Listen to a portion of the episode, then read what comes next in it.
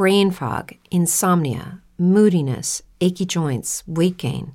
Maybe you're thinking they're all just part of getting older, or that's what your doctor tells you. But MIDI Health understands that for women over 40, they can all be connected. Hormonal changes that happen during perimenopause and menopause are at the root of dozens of symptoms women experience, not just hot flashes. MIDI specializes in compassionate care for women in menopause. Their solutions are safe, effective, and FDA approved. Plus, they're covered by insurance. A convenient telehealth visit with a MIDI clinician can be your first step to getting personalized care. They'll tailor a treatment plan for your symptoms and health history so you can get back to feeling great.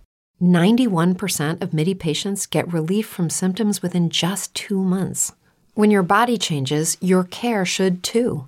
Book your virtual visit today at joinmidi.com. That's joinmidi.com.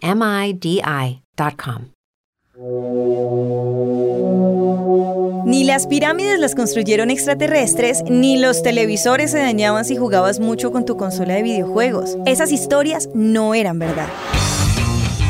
Ah, pero si quieres oír la historia como sí pasó, toma un café y siéntate en la mesa de vestigios de la historia.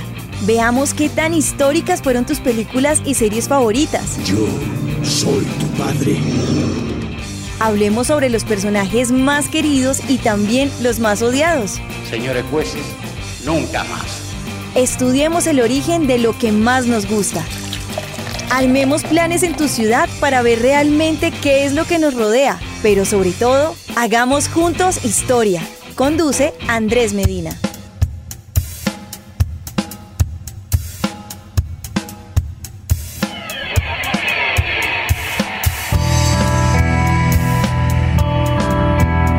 o Hola, hola, ¿cómo están? Y bienvenidos a Vestigios de la Historia. Mi nombre es Andrés Medina con el trabajo en máster de Nelson Duarte y la dirección de Mario Castro. Recuerden que llegamos hasta ustedes a través de las ondas digitales de U Rosario Radio que ustedes pueden oír tanto en Spreaker en vivo como en www.urrosarioradio.co. Por supuesto, también estamos presentes en CIC Radio, la emisora institucional del Instituto Cari Cuervo, que nos retransmite y les mandamos un fuerte y caluroso abrazo. Recuerden ir también a todas nuestras redes sociales, Twitter, Instagram, Facebook, YouTube, con el arroba U Rosario Radio, donde usted también se va a enterar del resto de nuestra parrilla de programación, donde puede disfrutar de unos buenos podcasts ahí mientras usted va conduciendo, mientras va en el transporte público, mientras va trabajando, mientras usted va haciendo todo lo que hace en el día, pues bueno, ahí puede poner de fondo todos los podcasts de U Rosario Radio. También puede ir a la cuenta exclusiva de Vestigios de la Historia en Instagram, arroba Vestigios de la Historia UR, donde va a encontrar los versos para que ustedes elijan los temas de los programas que aquí vamos a tratar. También puede ver datos curiosos de los temas que tratamos, puede encontrar un contenido bien interesante. A mí pueden seguirme con el arroba Andrés Medina en Twitter, en el fanpage de Facebook Escritor Andrés Medina y en Instagram, TikTok y YouTube con el arroba Historia con Andrés. Finalmente, si llegaron tarde a este programa o si quiere repasar alguna de nuestras emisiones anteriores, recuerde que puede encontrar esta y todo lo pasado en Spreaker, en Spotify, en Deezer, en Radio, en Radio Garden, en Apple Podcast y para todos los que nos escuchan en Spotify, pues el abrazo gigante que sigue siendo, mejor dicho, imperturbable, la plataforma que más audiencia nos reporta. Bueno, hoy varias cositas, hoy tenemos varios temas. Evil Dead Rise, Batman, la maldición que cayó sobre Gotham, el estrangulador de Boston y, por supuesto, la protagonista de hoy, la Atlántida en Vestigios de la Historia.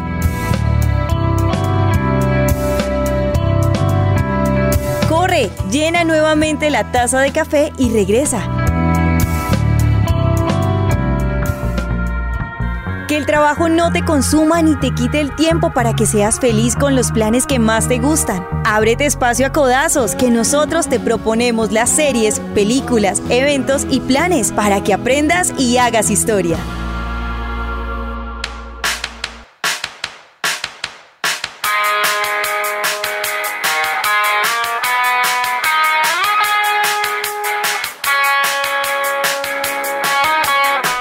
Bueno, esta semana estuvo llena de buen cine, esta semana estuvo llena de buenas recomendaciones, estuvo llena de varias cositas interesantes que vale la pena hablar acá en Vestigios de la Historia. Primero y principal, me vi Evil Dead Rise, también titulada Evil Dead El Despertar en Hispanoamérica y Posesión Infernal El Despertar en España.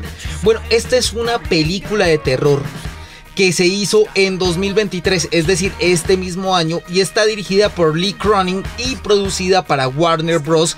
por parte de Ghost House Pictures en asociación con New Line Cinema y es la quinta secuela de la franquicia Evil Dead, aquella que arrancó por allá en 1981, que para su tiempo me pareció bastante interesante. La trama de la película sigue a dos distanciadas hermanas que tras haberse reunido se ven obligadas a confrontar a unas entidades demoníacas conocidas como Deadites que están al parecer en un sótano y quedan al descubierto cuando hay un terremoto, se abre un hueco en la tierra y hay una exploración para ver qué es lo que hay abajo y de casualidad encuentran el tema. Digamos que esta película está desarrollada a partir de ideas descartadas tanto de las continuaciones de, aquella película del, del 81 como de algunas precuelas, a palabra, eh, palabra curiosa esta de precuelas, pero de algunas ideas que quedaron descartadas también de las precuelas que intentaron hacerse de la película original. Para octubre de 2019, Sam Raimi hizo una, una publicación en la que se decía que se iba a realizar una película de la franquicia de Robert Tupper como productor en conjunto con el actor Bruce Campbell. En un inicio se esperaba que la película fuera liberada directamente a streaming en Estados Unidos en la plataforma de HBO Max para 2022, pero finalmente y debido a un cambio de jefe, debido a un cambio de administración en Warner, pues la película fue lanzada en cines el pasado 21 de abril de 2023.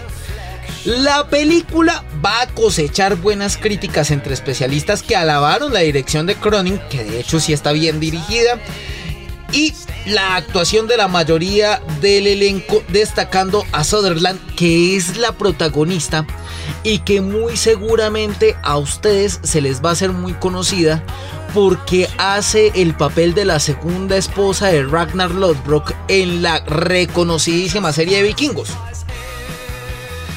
Asimismo, la película se va a convertir en un éxito financiero durante las primeras semanas, logrando triplicar el presupuesto en la taquilla en su primer fin de semana de exhibición.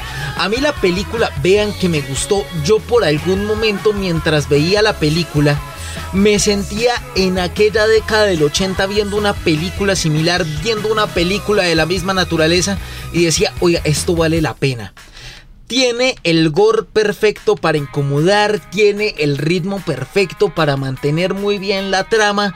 Muy seguramente si usted ya ha pasado por escalones superiores del gore, cuando vea esto no le va a mover la aguja.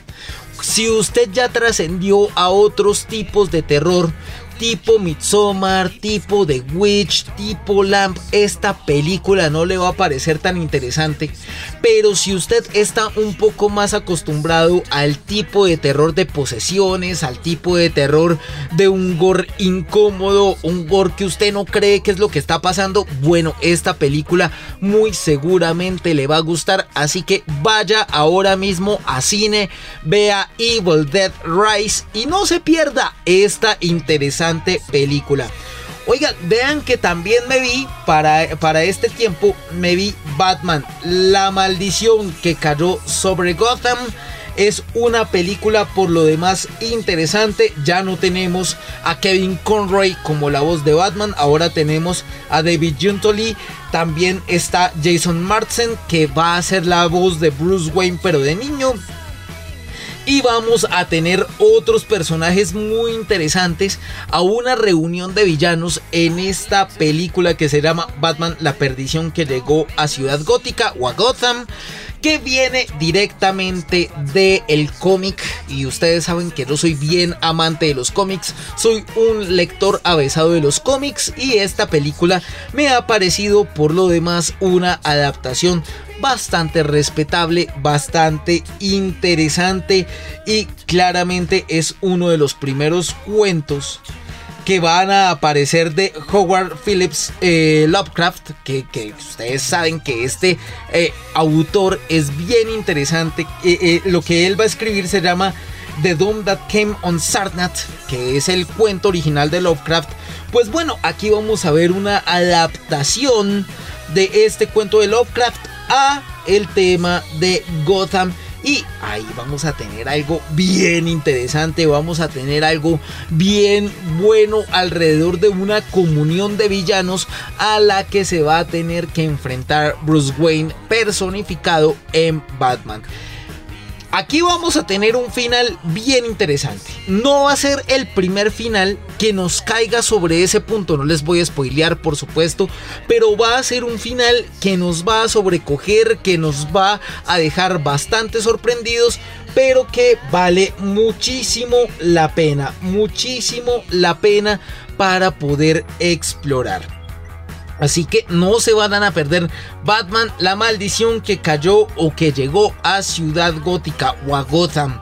Imagínense que también me vi otra película bien interesante. Me vi El Estrangulador de Boston, una película de drama criminal histórico estadounidense de 2023 dirigida por Matt Roskin. Se basa en la historia real del Estrangulador de Boston y aquí les voy a dejar este temita de asesinos seriales porque lo vamos a retomar en un buen rato. No le pierdan la pista a los asesinos seriales.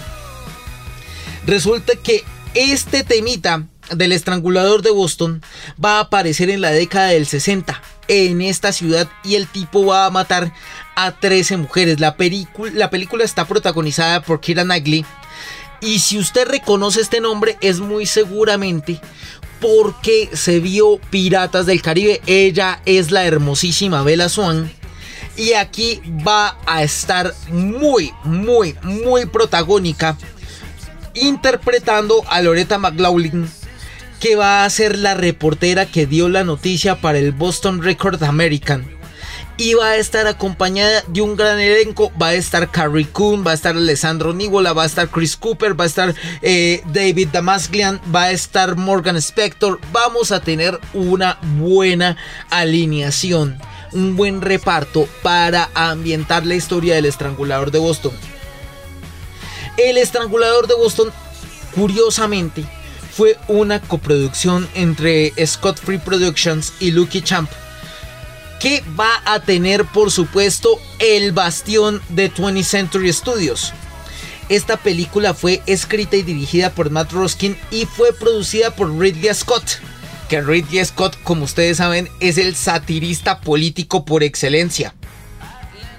Ahí vamos a tener también junto con Adam McKay, claramente, Ahí vamos a estar con Kevin Walsh, con, Michael Prost, con eh, Tom Ackerley, con Josie McNamara. Van a estar todos estos duros en la producción para poder contar la historia de este asesino serial.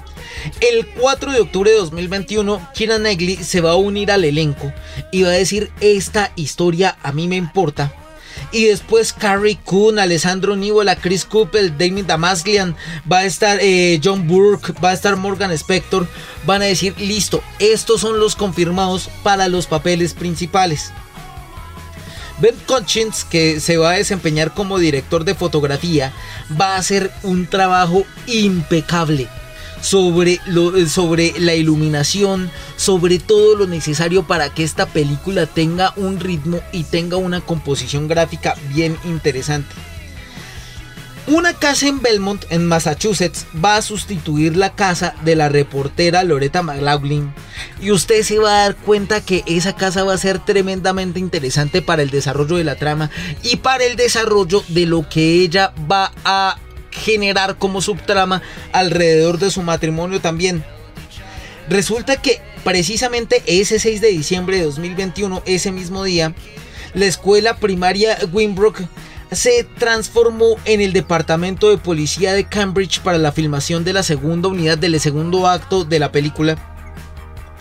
Y la producción va a tener que pagar 5 mil dólares para poder filmar en esos lugares. Se alquilaron varios estacionamientos privados en Slater y en Waterhouse Roads y vamos a tener escenas que se rodaron en Dwight Street, en Tremont Street, en Showman Avenue, que son avenidas principalísimas para la trama y avenidas por lo demás principalísimas para la historia real de este tema. El 9 de diciembre, el Instituto de Tecnología Benjamin Franklin se va a convertir temporalmente en el cuartel de policía de la película. Y entre el 26 y el 27 de enero de 2022 se usó como escenario la antigua escuela primaria Josephine Foster en Baintree, y ahí ustedes se van a dar cuenta, ahí vamos a tener algunos guiños a las locaciones que vamos a tener.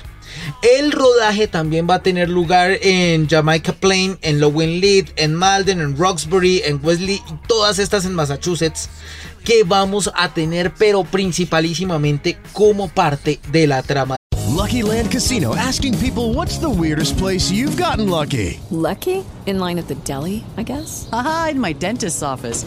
More than once, actually. Do I have to say? Yes, you do. In the car before my kids' PTA meeting. Really? Yes. Excuse me, what's the weirdest place you've gotten lucky? I never win and tell. Well, there you have it. You can get lucky anywhere playing at LuckyLandSlots.com. Play for free right now. Are you feeling lucky? No purchase necessary. Void where prohibited by law. 18 plus. Terms and conditions apply. See website for details. With the Lucky Land Slots, you can get lucky just about anywhere. This is your captain speaking. Uh, we've got clear runway and the weather's fine, but we're just going to circle up here a while and uh, get lucky. No, no, nothing like that. It's just these cash prizes add up quick. So I suggest you sit back, keep your tray table upright, and start getting lucky. Play for free at LuckyLandSlots.com. Are you feeling lucky? No purchase necessary. Void where prohibited by law. 18 plus terms and conditions apply. See website for details. De la historia. Ahora, resulta que como estamos en medio de esto, pues ahí nos va a caer este tema de la pandemia del COVID-19 y vamos a tener que aplazar un ratico el estreno y vamos a tener que, eh, que tener unos protocolos de salud. Todo el equipo va a ser vacunado y examinado por lo menos tres veces por semana hasta que se concluya la producción. La filmación finalmente va a terminar en marzo de 2022. Y ahí precisamente vamos a decir, bueno, ¿y quién nos va a componer la banda sonora? Pues Paul Leonard Morgan va a componer una banda sonora impresionante para que usted se pueda disfrutar esta película del estrangulador de Boston. Kira Knightley se va a hacer el papelazo, que es el de Roleta Malaughlin, y vale muchísimo la pena verse esta película. Así que con estas, ustedes se van a dar cuenta que esta película va a llevar un buen ritmo y súbitamente va a levantar el pie del acelerador y usted se va a pegar ahí como una medio desubicada. Como que en algún momento dice, uy, se puso lenta la película, ¿qué pasó? Eso tiene todo el sentido y tras verla una segunda vez dije, no, sí, esto vale la pena, vale la pena levantar el acelerador ahí porque concuerda con lo que va pasando en la trama. Así que tenemos estas tres recomendaciones. Evil Dead Rise, Batman, la maldición que cayó sobre Gotham y el estrangulador de Boston son las tres recomendaciones para que usted vaya a cine, para que se entretenga, para que busque estas películas y se divierta un buen rato con estas películas que realmente hacen historia y nos cuentan la historia. Entonces, con estas recomendaciones nos vamos por fin con nuestro tema del día. Nos vamos a ir con la gran historia. Nos vamos a ir con la Atlántida. ¿Qué nos contaron de la Atlántida y por qué sigue siendo una leyenda viva? No te despegues de vestigios de la historia.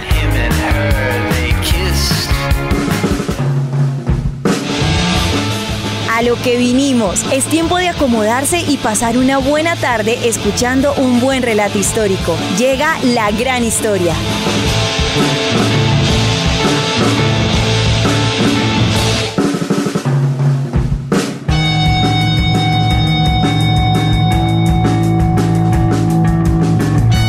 Bueno, vamos a hablar de la Atlántida. Vamos a hablar de un tema que ha aparecido por todo lado. El tema de la Atlántida, usted lo ha podido ver desde Disney, desde DreamWorks, hasta los piratas del Caribe pasando por Aquaman. O sea, usted ha podido ver la Atlántida en todo lado. Esto ha sido nombrado, esto ha sido buscado, se han hecho leyendas, se han hecho mitos, se ha hecho de todo alrededor de la Atlántida. Por eso vamos a hablar de ellos. En Vestigios de la Historia vamos a hablar de este mito, de esta leyenda. Vamos a hablar de todo lo referente a una tierra llamada la Atlántida que probablemente existió y cuyas historias siguen permeando incluso hasta la cultura popular. La Atlántida es el nombre de una isla mítica que va a estar mencionada y descrita principalmente en los diálogos Timeo y Critias de los textos de un filósofo griego llamado Platón. Usted muy seguramente en este punto se ha devuelto a bachillerato, se ha devuelto allá octavo, noveno, décimo y once. Eh, por lo menos en el sistema educativo de aquí de Colombia. Y usted muy seguramente se habrá dado cuenta que a usted le hicieron leer unos diálogos de Platón para la materia de filosofía, para la asignatura de filosofía. Y ahí estaba Critón, y estaba Fedón o del alma, y estaba Critón y del lenguaje, y estaban todos estos diálogos del filósofo Platón. Pues muy seguramente usted habrá encontrado que en esos diálogos de Timeo y Critias pues estaba nombrada la Atlántida. En estos diálogos la isla va a aparecer como un estandarte, va a aparecer como un bastión, como una columna de lo militar, va a aparecer como una potencia militar que va a existir 9000 años antes de la época del legislador ateniense Solón. Quien según Platón es la fuente de este relato, es decir, Solón el gobernador, el legislador, es quien va a reproducir todas estas historias de la Atlántida. Resulta que esta población, esta tierra llamada la Atlántida, se va a encontrar más allá de las columnas de Hércules. Y se la describe como más grande que Libia y Asia Menor juntas. O sea, esto era un terreno, esto era un territorio, por lo demás grande, por lo demás extenso. Y que va a ser parte de la mitología de los que hicieron la mitología. Es decir, la Atlántida era antigua, era, como los egipcios, era antigua incluso para los antiguos. Cuando hablamos de la Atlántida, estamos hablando de la mitología de los que hicieron la mitología griega, imagínense nomás. Resulta que el poderío de la Atlántida fue tal que llegó a dominar el oeste de Europa y el norte de África hasta ser detenida por fin por Atenas en ese mismo momento una catástrofe sobre la que no hay mucha profundidad, solamente se habla de una catástrofe y en la catástrofe meta lo que usted quiera. O sea, pudo ser de un tifón o, un huracán o pudo ser un maremoto o un terremoto o lo que usted quiera. El caso es que la catástrofe no se describe, va a hacer desaparecer a la isla y a los ejércitos rivales en un solo día y una noche terrible, así lo narran. El mar donde estuviera la Atlántida se va a tornar innavegable a causa de los bajíos. En tanto que Atenas y los pueblos de Grecia van a olvidar el suceso, pues solo unos pocos van a sobrevivir en Egipto, porque vean que los egipcios cómo no van a aparecer en la historia. Si es que si la Atlántida era antigua hasta para los antiguos, Egipto ya estaba. Egipto, o sea, Egipto va a aparecer en la historia cuando ellos quisieron. Porque se dice que los egipcios ya eran los más duros, los más chéveres y los más tremendos hasta que a alguien se le ocurrió decir, oye, ¿y por qué no registramos lo que nosotros estamos haciendo? Y ahí fue cuando se habló de los egipcios. De tal manera que si hablamos de antigüedad, Egipto va a tener que aparecer por ahí. Resulta que en Egipto se preservó un recuerdo de estos atlantes. Resulta que se preservó el recuerdo que miles de años más tarde llegó a conocimiento de Solón y a partir de sus relatos y manuscritos a Critias el narrador, pero fueron los egipcios los que se echaron el chisme que en un mar estaba una tierra llamada la Atlántida y que una catástrofe de la que fue tan siniestra que ni quieren hablar. Realmente los atlantes existieron. La descripción detallada de la isla y la, la, mención de que se trata de una historia verdadera llevó a muchos investigadores a proponer distintas conjeturas sobre la localización y la existencia de los atlantes. Del mismo modo, el hecho de que la fuente sea una tradición no comprobada y la evidencia de que en los diálogos se hace uso de la ironía hizo que otros estudiosos considerasen la historia como una invención literaria destinada a expresar ciertas ideas de las políticas de Platón. O sea, que Platón como que se hizo una tierra ideal con personas ideales y con un sistema ideal que solo le cupo en la cabeza y dijo, no, es que en mi cabeza habita una tierra llamada Platón más allá de las columnas de Hércules y Eros se manejaban de esta manera y eso es lo ideal y eso es lo que hay para hacer. Resulta que durante la antigüedad y la Edad Media va a prevalecer la interpretación del relato como una alegoría. Pero en la Edad Moderna y especialmente en la segunda mitad del siglo XIX durante el romanticismo, se van a multiplicar las hipótesis sobre la Atlántida, identificándola como, como una serie de diversas culturas del pasado como la cuna de la civilización. Entonces, como todas y las más chéveres civilizaciones van a confluir y van a concurrir sobre la Atlántida, va a ser la cuna de lo que debemos conocer como civilización. La investigación moderna, no obstante, ha comprobado que no existen realmente las supuestas fuentes egipcias del relato y que la narración presenta anacronismos y datos que caen con lo imposible. Lo que va a llevar a descartarla como histórica. Algunos investigadores, sin embargo, admiten la posibilidad que el mito haya sido inspirado con un fondo de realidad histórica vinculada a algún desastre natural. Así que para poder hablar de este rollo, lo primero que tenemos que hablar es de las fuentes. ¿Quién nos habla de la Atlántida y por qué es que hay que hablar de la Atlántida? Así que tenemos que arrancar por donde corresponde. Vamos a hablar de Timeo y Critias, que son los diálogos de Platón.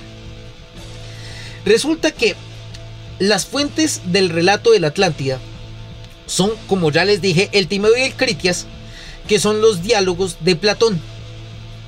En ellos, Critias, que fue un discípulo de Sócrates, supo que Solón, el venerado legislador ateniense, a quien se la habían contado los sacerdotes egipcios de Saís en la ciudad del delta del Nilo, la historia que Critias afirma verdadera se remonta en el tiempo a 9000 años antes de la historia de Solón. Es decir, Solón va a contar como verdadera una historia que le contó un sacerdote egipcio en Saís, en esta ciudad del Nilo. Resulta que en, esta, eh, eh, eh, en este relato, para narrar cómo los atenienses detuvieron el avance del imperio de los atlantes, belicosos por lo demás, resulta que narró que estos belicosos atlantes vivían en una isla llamada la Atlántida que se situaba más allá de las columnas del Hércules y que desapareció en el mar a causa de una violenta catástrofe y un gran diluvio tras la victoria ateniense. Eso es lo que se cuenta en Critias. En el Timeo, Critias habla de la Atlántida en el contexto de un debate acerca de la sociedad ideal. Por este temita, es que hubo mucha gente que dijo que tal cosa jamás existió y que realmente se la inventó Platón y Sócrates de pasadita. Como un tema, como una utopía de todo lo ideal, de todo lo que hay que hacer. Pero realmente eso nunca existió. En la historia de Timeo, en el diálogo de Timeo Critias, cuenta cómo llegó a enterarse de la historia y cómo fue que Solón la escuchó de los sacerdotes eh, egipcios y refiere la situación de la isla y la extensión de sus dominios en el mar Mediterráneo, la heroica victoria de los atenienses y finalmente cómo desapareció anegada por el mar y cubierta por grandes masas de lodo. Favorecida por Poseidón, la isla de la Atlántida era abundante en recursos, según estas historias. Había toda clase de minerales destacando el oricalco, que era cobre de montaña, que era más valioso que el oro para los atlantes y tenía incluso usos religiosos. Se especula que el relato hace referencia más bien a una aleación natural del cobre. También había grandes bosques que proporcionaban ilimitada madera. También tenían numerosos animales domésticos y salvajes, especialmente elefantes, y copiosos y variados alimentos, productos de la agricultura que se daban únicamente en aquella tierra. En el Critias, en el relato se centra en la historia, en la geografía, en la organización del gobierno de la Atlántida, para luego comenzar a narrar cómo fue que los dioses decidieron castigar a los atlantes porque se volvieron muy creídos, porque se volvieron muy soberbios. Y en ese momento del relato se interrumpe abruptamente quedando la historia inconclusa. Una vez descritos estos primeros relatos, estos, estos primeros sumarios de cómo nació, creció, fue próspera y se murió, vamos a entrar entonces en cómo es que el tema estaba siendo descrito. Resulta que los textos de Platón señalan la geografía de la Atlántida como escarpada a excepción de una gran llanura de forma oblonga de por lo menos 3.000 o 2.000 estadios. Resulta que esto tenía 5.000 estadios cuadrados. Por tomar la medida de estadios como una medida, esto más o menos son 2.000 kilómetros cuadrados rodeados de montañas hasta el mar.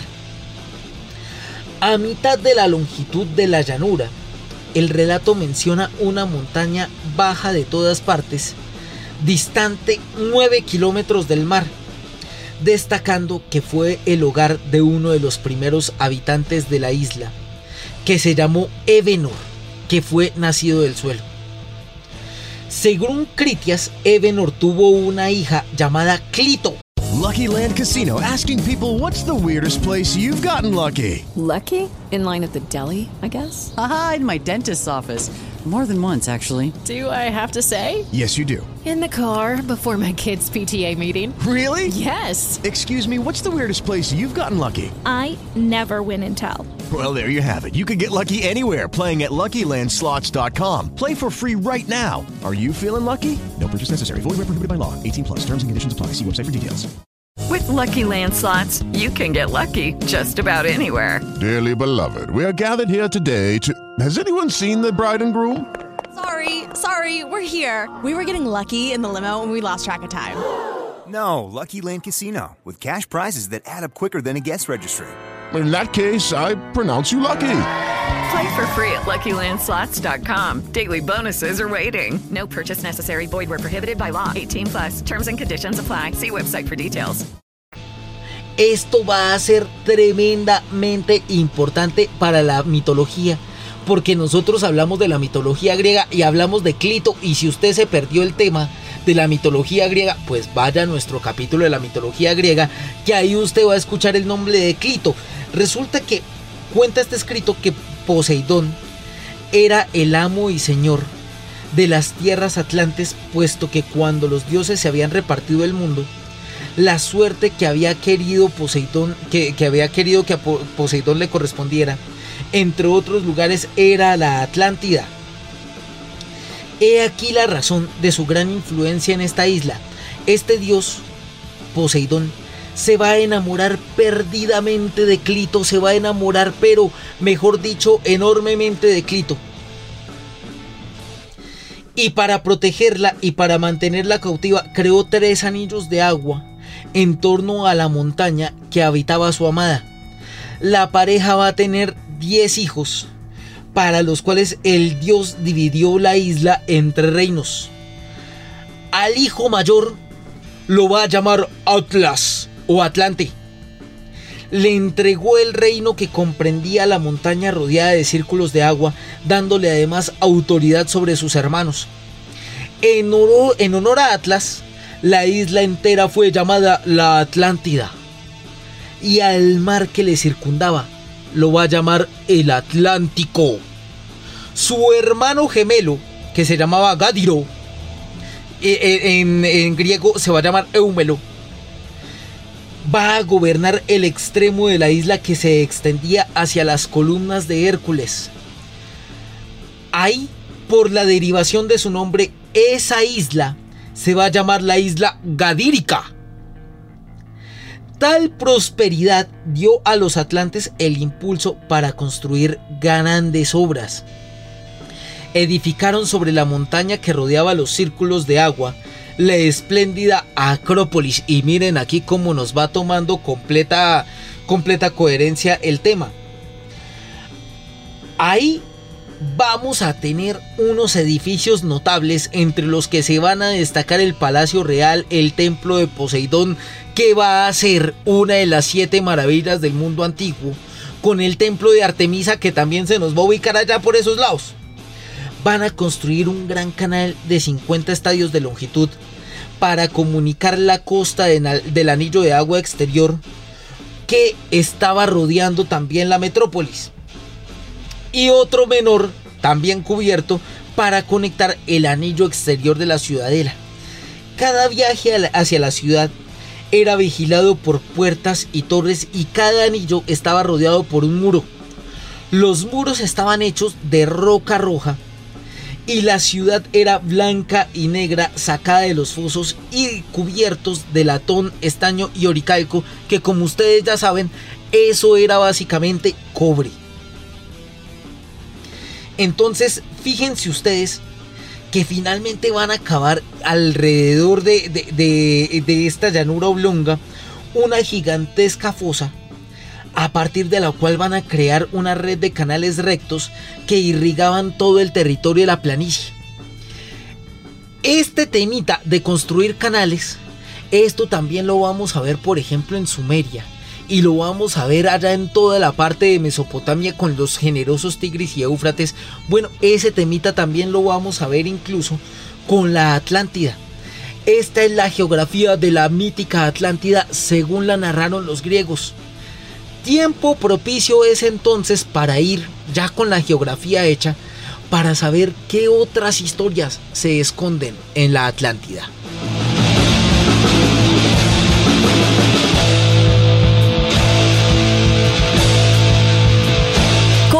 llena nuevamente la taza de café y regresa.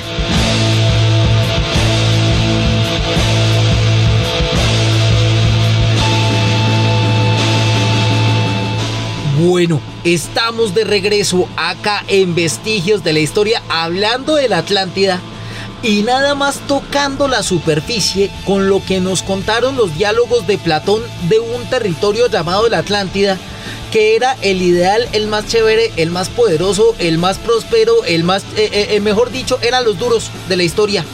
Era la tierra ideal que se gobernaba como había que gobernarse, que mejor dicho era próspera como había que serlo. Pero según las historias, el imperio atlante también cae.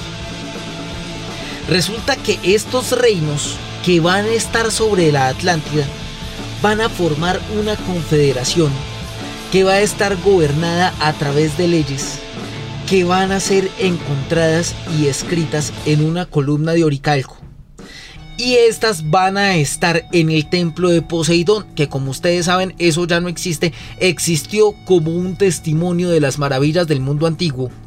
Pero tanto el templo de Poseidón, de, Poseidón como la columna de oricalco en la que estaban las leyes, esas básicamente van a quedar destruidas. Las principales leyes eran aquellas que disponían que los reyes debían ayudarse mutuamente, no atacarse unos con otros y tomar decisiones concernientes a la guerra y otras actividades, sino que había que ayudarse, había que llegar al consenso y tenían que llegar a, ese consenso bajo la dirección del estirpe de Atlas. Alternadamente, cada cinco o seis años, los reyes se debían reunir para tomar acuerdos y para juzgar y sancionar a quienes entre ellos habían incumplido las normas que los vinculaban entre sí. la justicia y la virtud eran propios del gobierno de la Atlántida. Pero cuando la naturaleza divina de los reyes descendientes de Poseidón se, se vio disminuida y la soberbia y las ganas de dominar al otro se van a volver características de los atlantes. Según el relato de Timeo, va a comenzar una política de expansión que los va a llevar a controlar los pueblos de Libia, hasta Egipto e incluso Europa y la antigua Tirrenia. Cuando trataron de someter a Grecia y Egipto, ahí van a decir como, bueno, ya está bueno. Ya ustedes muy poderosos, muy chéveres, muy lindos y muy divinos, pero es que ya hasta acá les llegó, les llegó el tema. Y se van a enfrentar con los atenienses, que los atenienses tenían un ejército que podía derrotarlos. En Critias, en el, en el diálogo, señala que los dioses decidieron castigar a los atlantes por la soberbia, porque les habían dado las mejores tierras, las más chéveres, las más prósperas, las más divinas. Y resulta que les dio por ahora dominar a todo, pues porque los dioses se lo habían permitido. Y los dioses lo permitieron, pues los dioses lo detienen y entonces van a castigarlos. Pero ahí, en ese pedacito, el relato se va a interrumpir en el momento en que Zeus y los demás dioses se reúnen para determinar una sanción. Haga cuenta de un consejo de sabios. Y dice, como no, vamos a mirar a ver cómo es que los castigamos. A pesar que el relato se va a interrumpir ahí, habitualmente se suele asumir que el castigo fue un gran terremoto y una inundación. O una inundación primero, un terremoto después. Digamos que el orden no está como muy bien dispuesto. Pero sea como sea el orden, esto va a hacer que la Atlántida desaparezca en el mar en un día y una noche terribles. Así es como lo narran los diálogos platónicos, sobre todo el de Timeo, que va a ser el que cite explícitamente de esta manera, un día y una noche terribles. Estas interpretaciones o estos relatos van a tener unas interpretaciones más bien interesantes, con lo que va a ser asumido de ahí para adelante. Resulta que se van a conservar algunos párrafos de escritores antiguos que aluden a los escritos del Platón sobre la Atlántida. Estrabón, por allá en el siglo I antes de Cristo, parece compartir la oposición de Posidonio acerca del relato del Platón como un relato real, no como una ficción. Lo considera de hecho por lo demás plausible que se, y además lo lo aterriza, lo pone en un plano bastante terreno al compararlo con el muro de madera que los aqueos habían construido como el paradigma de lo ficticio. Eh, lo que va a decir Estrabón es, miren, si un muro de madera como el de los aqueos pudo existir a niveles de lo ficticio, a niveles de decir, no puedo creer que lo hayan construido y en serio lo construyeron. Si, el muro de los saqueos fue construido, no está de más decir que la Atlántida pudo ser real. Un siglo más tarde, Plinio el Viejo señala en su obra La historia natural que dar crédito a Platón debería asumir que el océano Atlántico se llevó en el pasado esas tierras como algo real. Es decir, lo que dice Plinio el Viejo es Miren ustedes la vastedad del, Atlántico. Miren ustedes la vastedad del océano. Si el océano es tan feroz, si el océano es tan grande, si el océano es tan tremendo, ¿por qué no darle el crédito de haberse llevado una sociedad soberbia y una sociedad tan grande?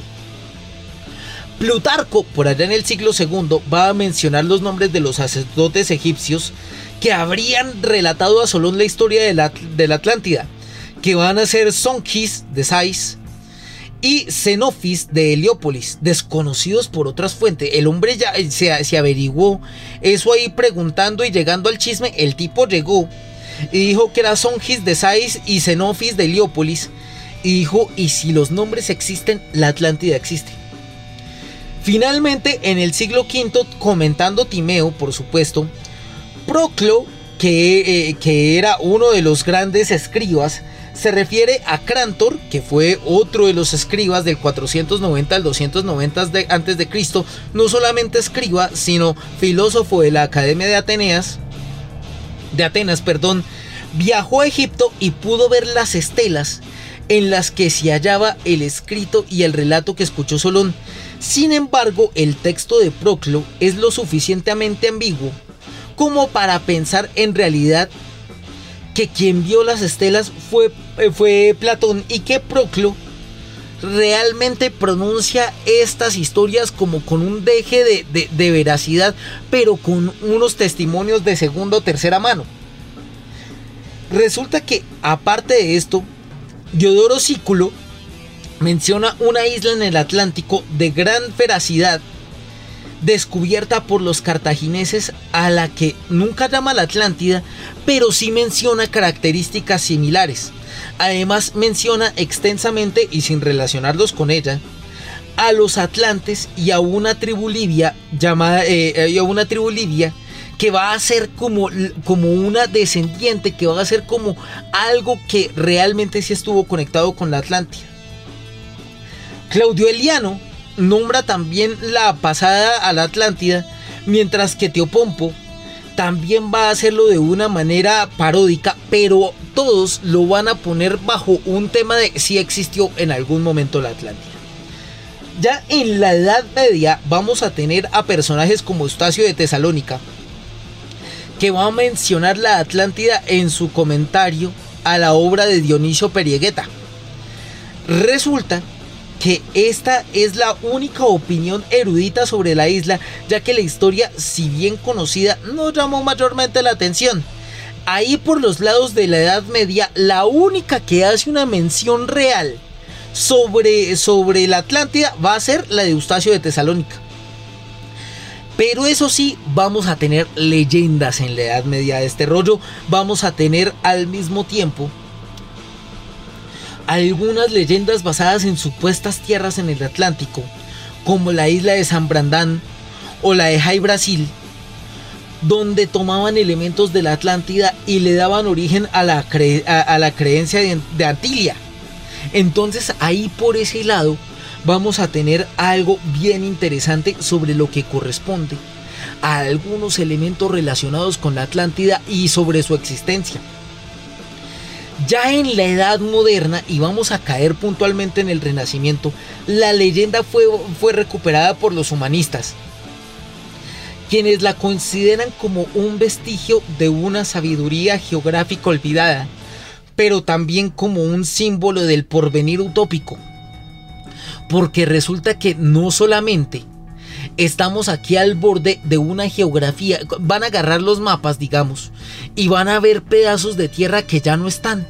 Van a ver pedazos de tierra que parecen sumergidos por las tremendas aguas, por la ferocidad de los océanos.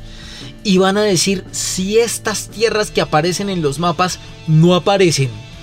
¿Por qué hay que descartar que la Atlántida nunca existió?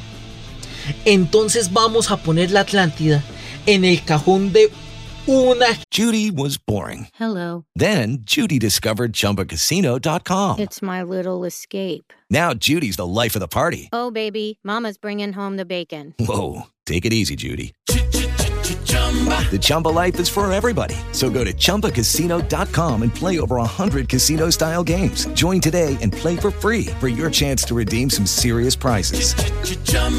ChumbaCasino.com.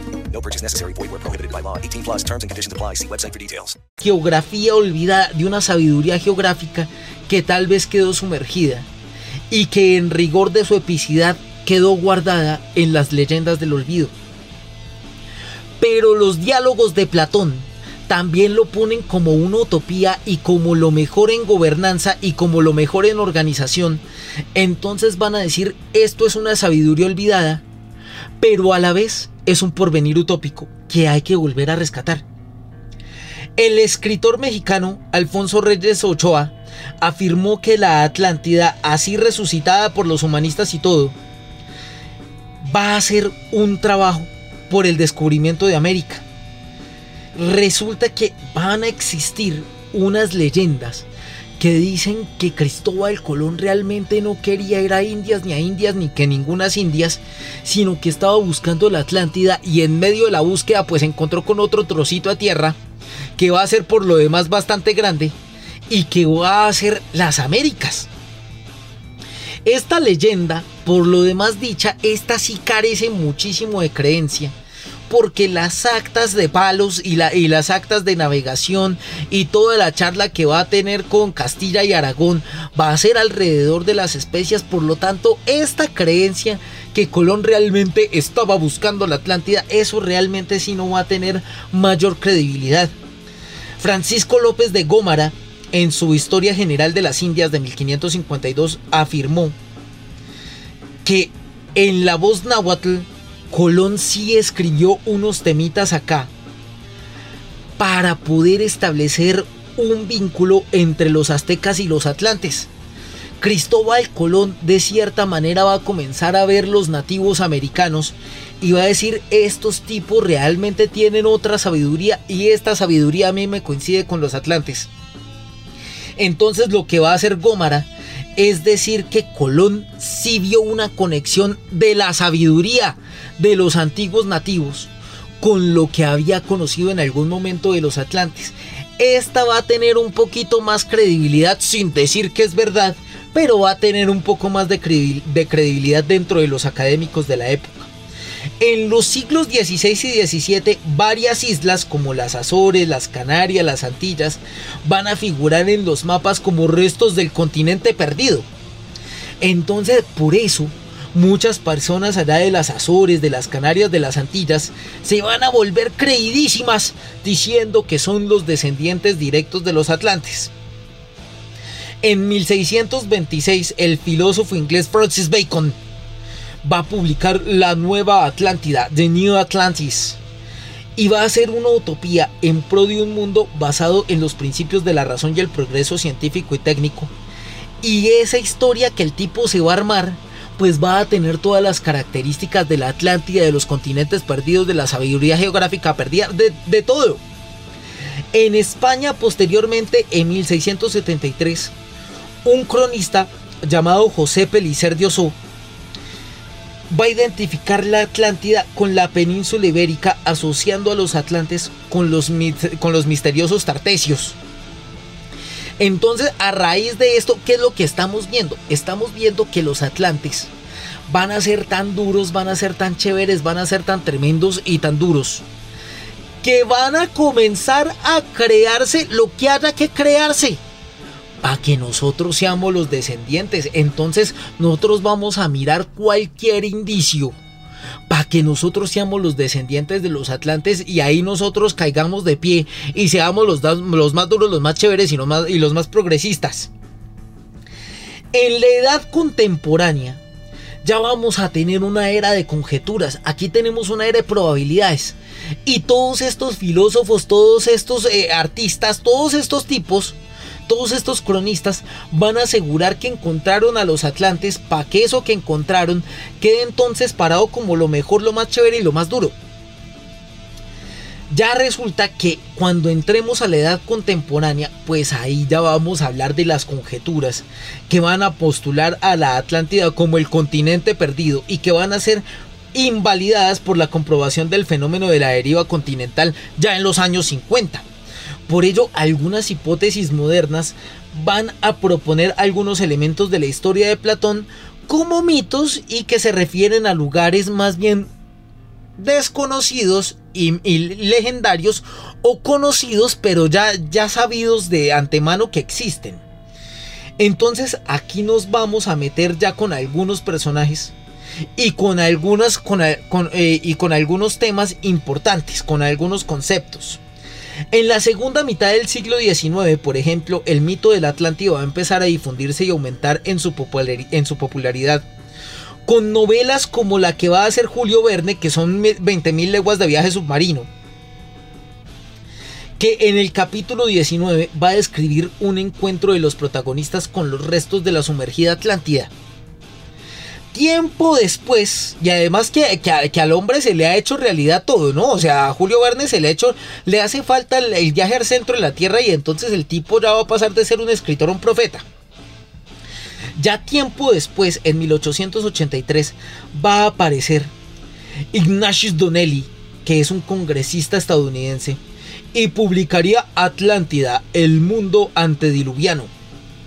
En dicha obra, Donnelly, a partir de las semejanzas que aprecia entre las culturas egipcia y mesoamericana, hacía converger de modo muchas veces caprichoso, pero forzado en serio, pero forzado a las malas, una serie de antecedentes y observaciones que lo llevan a concluir que hubo una región desaparecida y que fue el origen de toda civilización humana.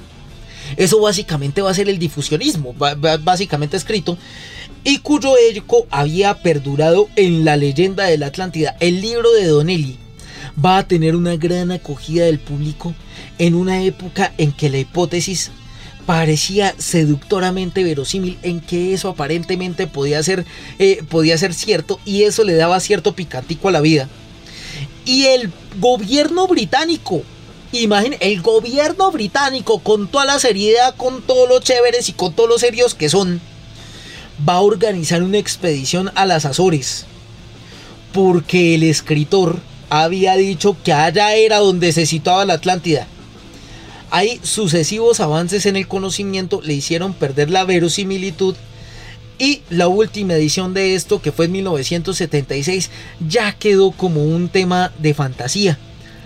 A esto, a este temita, hay ya que meterle una Atlántida esotérica, porque es que el tema ya se está, ya, se está pasando de colores.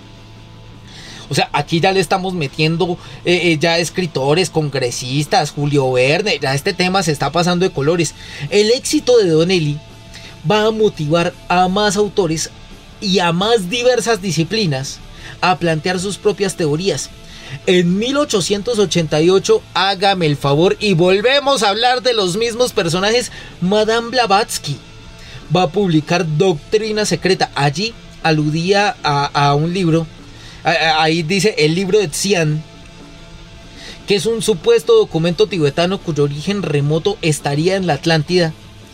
Y que allí los atlantes habían sido una raza de humanos anterior a la nuestra cuya civilización habría alcanzado un notable desarrollo científico y espiritual. Los escritos de Blavatsky van a, eh, describir para este caso a los atlantes como personas de piel morena y como los ancestros de los modernos pueblos mongólicos e indígenas americanos.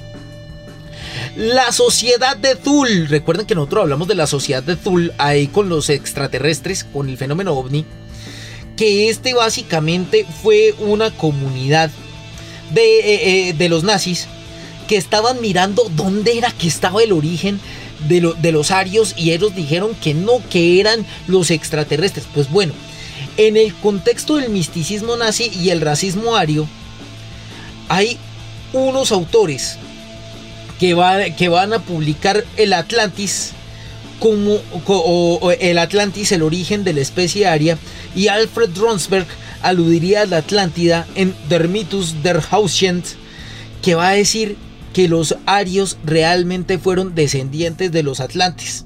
Heinrich Himmler había organizado en 1938 una serie de expediciones a distintos lugares del mundo, buscando antepasados atlantes que dijeran que ellos eran básicamente los orígenes de la raza aria.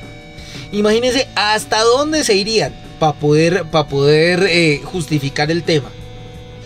Hermann Wirth también va a proponer teorías sobre la Atlántida y va a decir que hubo un continente cuyos habitantes habrían tenido que abandonar las tierras porque los atlantes eran sus ancestros y entonces tenían que emigrar buscando sus orígenes. Resulta que ahí estos atlantes emigrados se habrían instalado en una región del norte de Europa y relacionaron a Wirth con la mítica hiperbórea, que de eso vamos a hablar eh, eh, en el programa que viene, del país de los hiperbóreos y de los ingebones, y que ahí los atlantes son los duros y los más tremendos y los más chéveres. El tradicionalista y ocultista italiano Giulio Cebola también va a introducir a, la Atlántida en doctrinas raciales aludiendo a, mestizajes entre atlantes y razas sureñas, atribuyendo estas últimas a, a influencias decadentes y los atlantes eran los más duros y los más chéveres y los más tremendos hasta que hicieron mestizaje con los humanos. Vamos a tener alrededor de esto también a mediums estadounidenses como Edgar Cayce, que van a tener descripciones de la Atlántida en sus lecturas como base del relato existente del Platón, claramente, de Platón. Pero, por supuesto, todos estos relatos van a tener un tronco común. Ese tronco común es muy sencillo. Y es que la Atlántida, existiera o no existiera, es el modelo utópico a seguir todos queremos reivindicarnos como descendientes de los atlantes, porque esta leyenda va a acabar tan profundo en la cultura popular que hasta hoy sigue siendo un modelo de vida.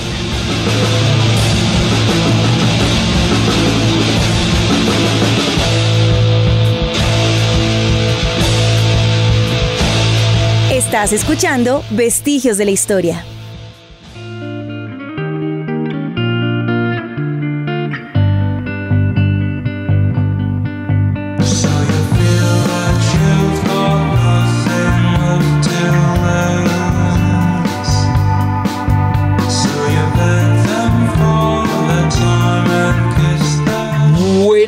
Llegamos al final de este programa de vestigios de la historia en el que hablamos de la Atlántida.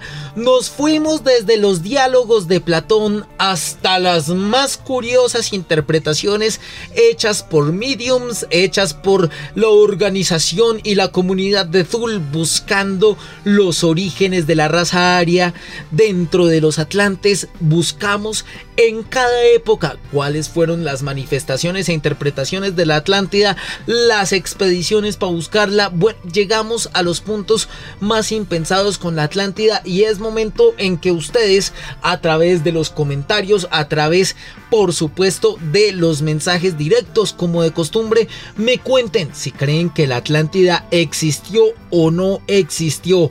De esta manera entonces dejamos hasta acá la historia de la Atlántida, pero en nuestro siguiente programa vamos a continuar con Tierras Perdidas y vamos a hablar del país de los hiperbóreos para poder seguir con este tema de las tierras perdidas, de las islas fantasmas del Caribe, de las tierras de la Atlántida y de Lemuria, de todas estas tierras que aseguraron existir pero que no tenemos pruebas y que se han convertido en teorías de conspiración, por lo demás bastante interesantes. En el máster nos acompañó Nelson Duarte y en la dirección nos ha acompañado Mario Castro. Mi nombre es Andrés Medina y nos vemos la semana que viene esperando que cada día hagamos una mejor historia. Chao, chao.